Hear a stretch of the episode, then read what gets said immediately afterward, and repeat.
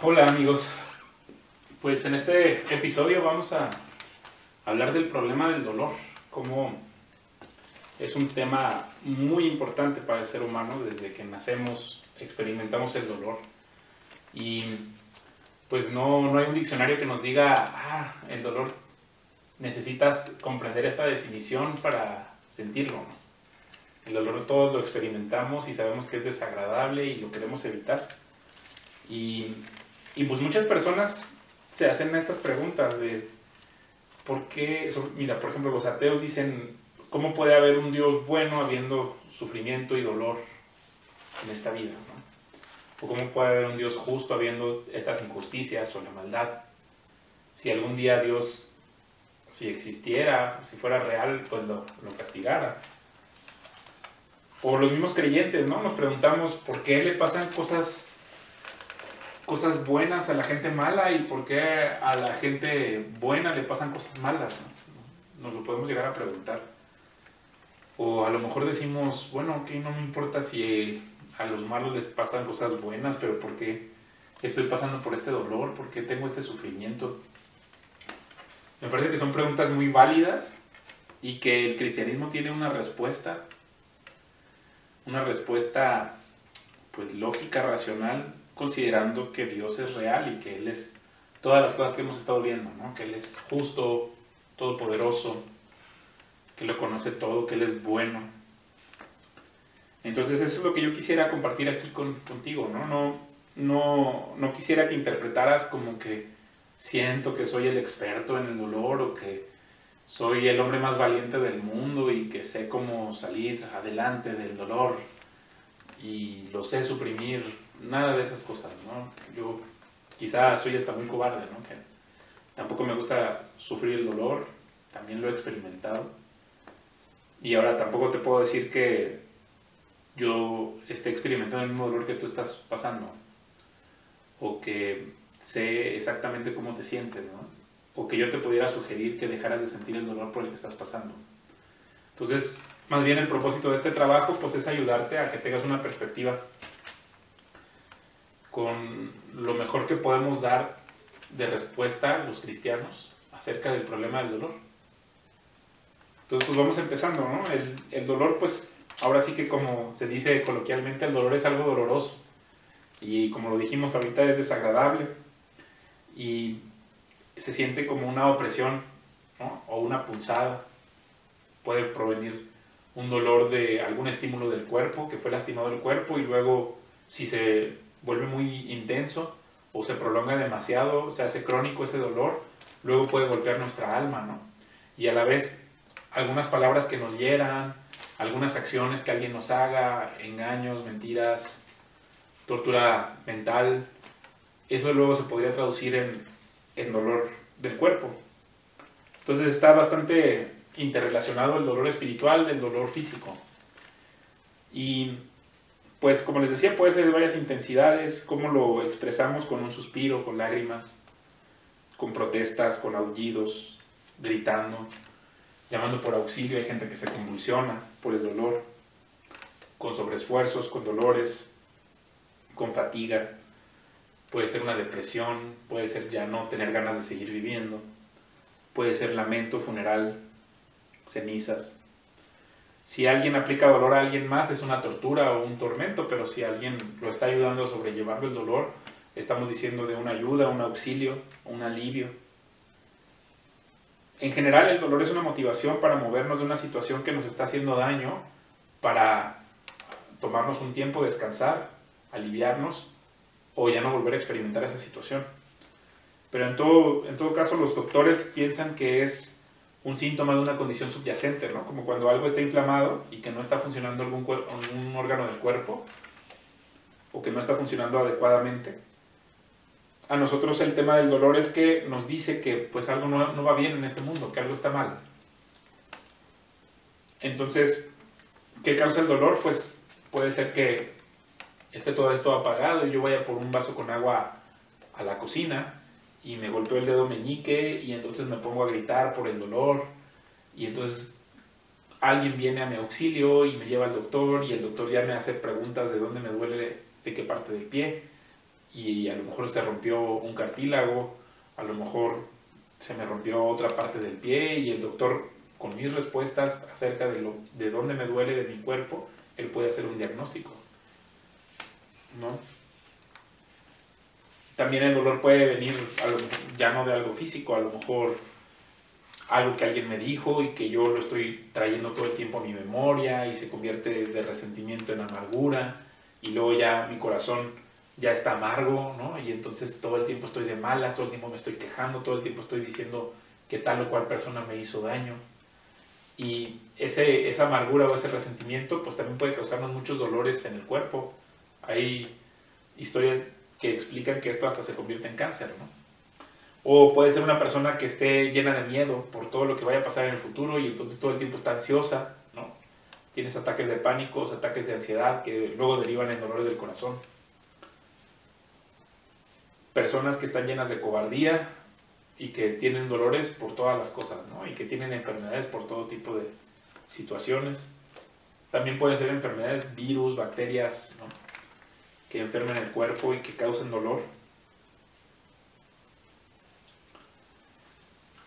Lo que al final hace el dolor, como les decía, es esta, es esta alarma que nos dice que hay que revisar una situación.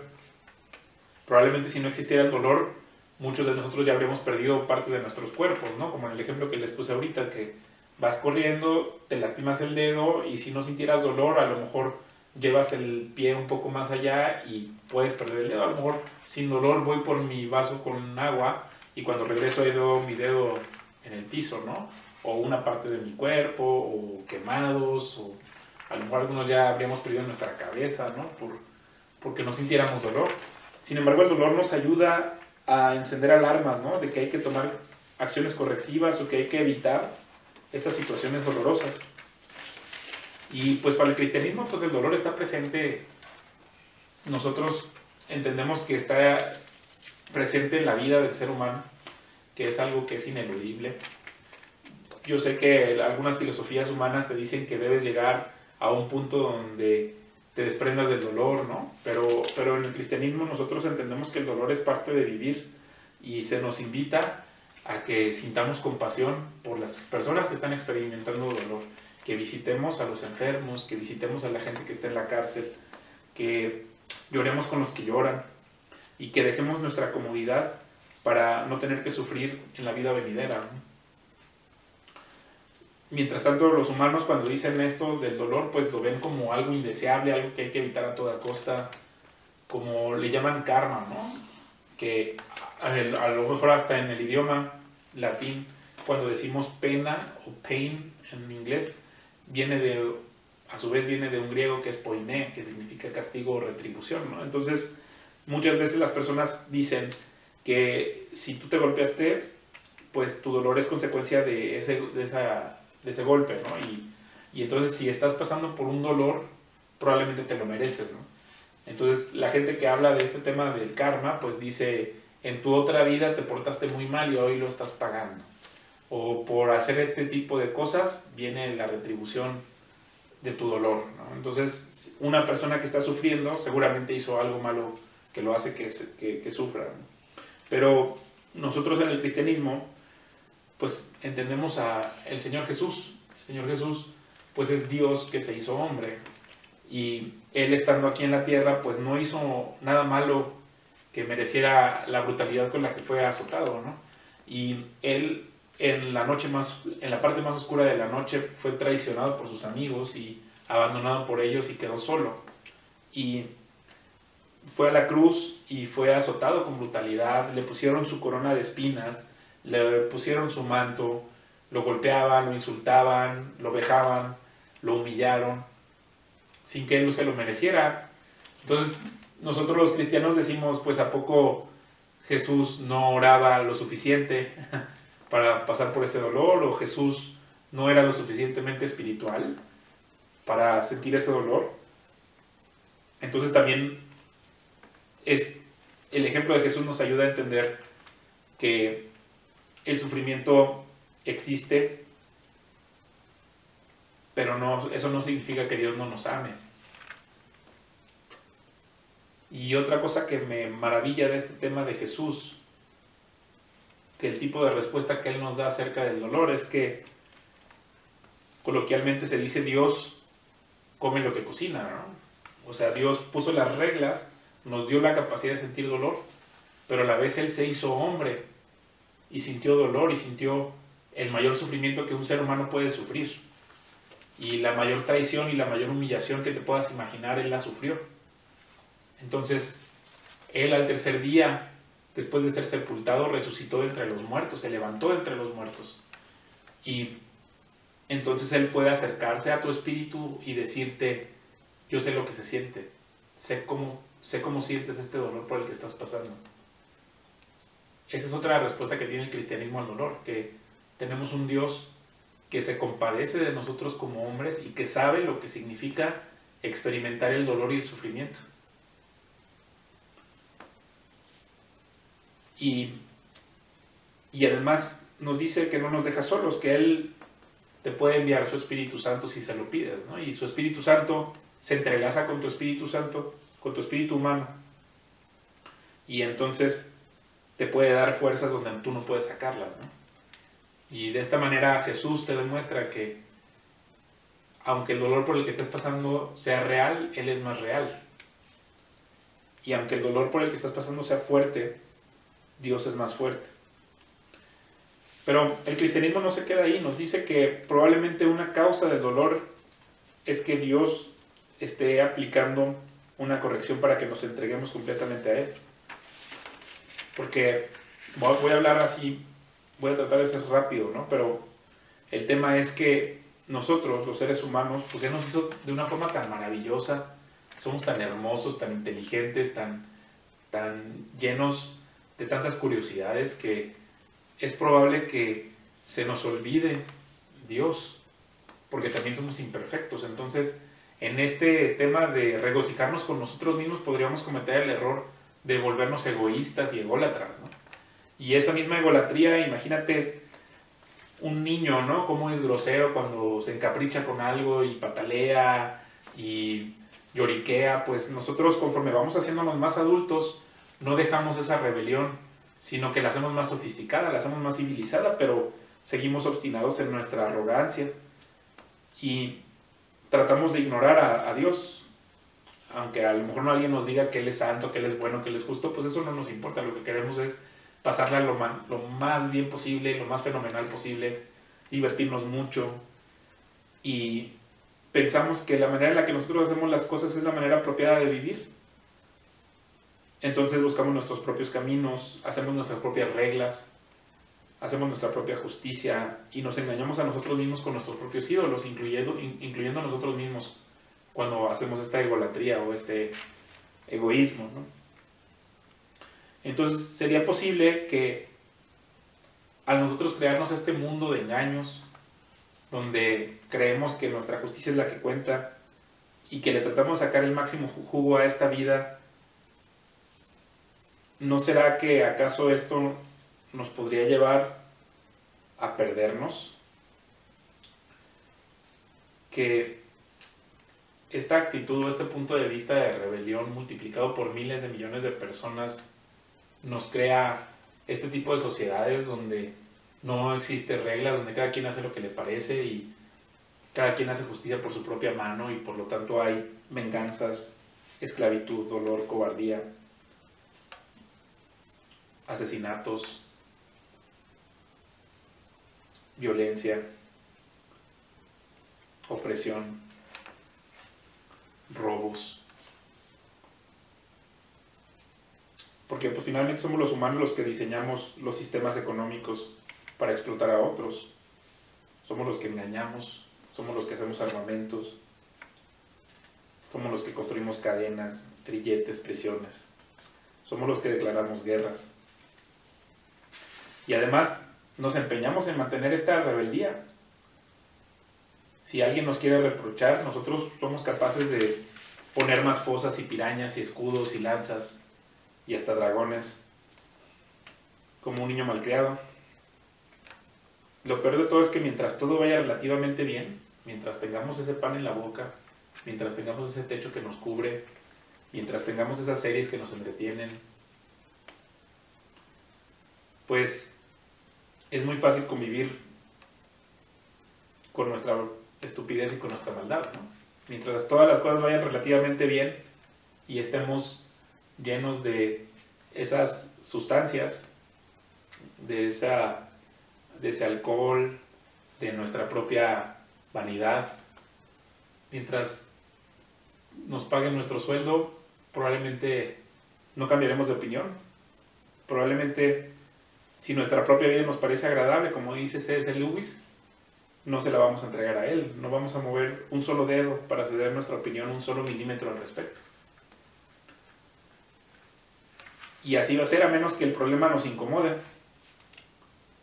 a menos de que haya una circunstancia que sea inmediatamente reconocible e imposible de ignorar, como un dolor que destroce nuestra ilusión de que todo está bien.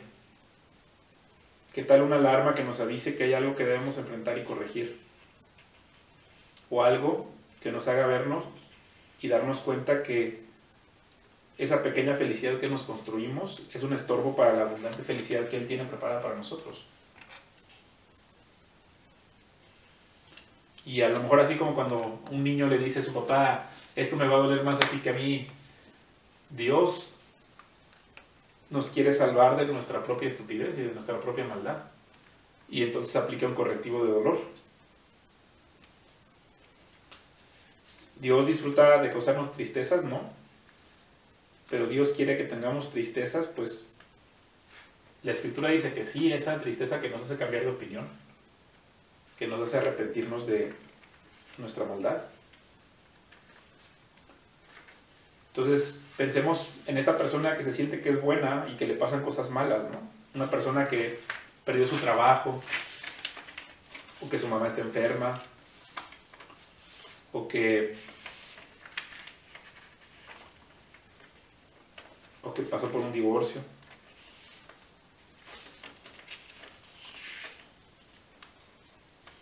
Probablemente si te fijas en esa persona por la que se cree que es buena o aparentemente está bien, pues es una persona que a lo mejor su hijo se enfermó, pero antes de eso a lo mejor no tenía tiempo para nadie, a lo mejor era una persona que nada más llegaba a su casa de trabajar y se sentía muy bien porque mandaba muchos correos electrónicos y ya llegaba a su casa a leer el periódico, pero no tenía tiempo para nadie, no hacía bien a nadie, nada más estaba encerrado comiendo pizza, viendo series. Y cuando le pasa este dolor es cuando se vuelve más humilde, cuando abandona su actitud soberbia, cuando se da cuenta que hay otras personas que también sufren, que también hay dolor, que hay un mundo por el cual hay que luchar.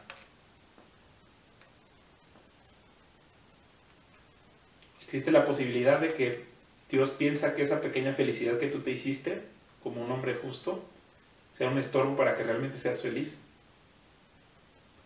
Porque hasta que ocurre el dolor, entonces otros muestran compasión contigo y tú estás consciente y te acercas a Dios y te pones a formar un grupo pequeño y te pones a hablar de Dios, ¿no? Hasta que no te pasan estas cosas dolorosas. Es como tú decides dar fruto a lo mejor si todas las cosas estuvieran bien, tú estarías todavía metido en el estiércol de la vida cotidiana. Y ahora ya estás orando, y ahora sí ya pones alabanzas y buscas a Dios y te pones a leer las escrituras. Pero en cuanto esto puede pasar durante días o durante meses, horas o años, pero en cuanto Él te tiene en sus manos y te limpia, tú en el primer descuido, en cuanto todo mejora y se te olvida, salimos corriendo para volvernos a ensuciar en la porquería de nuestros ídolos y en el estiércol de la monotonía de la vida moderna. Porque pues es en el dolor donde los amigos nos unimos en oración, nos convertimos en hermanos. Es en el dolor y en la persecución que la iglesia sale del encierro de sus templos para propagar la buena nueva a los confines de la tierra, que hay perdón de pecados para los que se arrepientan. Es en el dolor donde Él muestra su amor inagotable, las maravillas de su bondad y sus actos de justicia.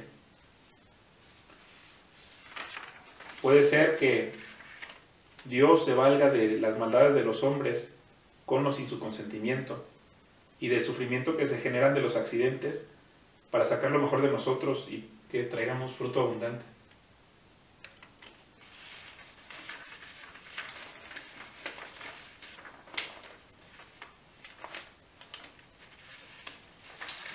Nos vemos en el siguiente episodio. Vamos a hablar de un poco más del dolor,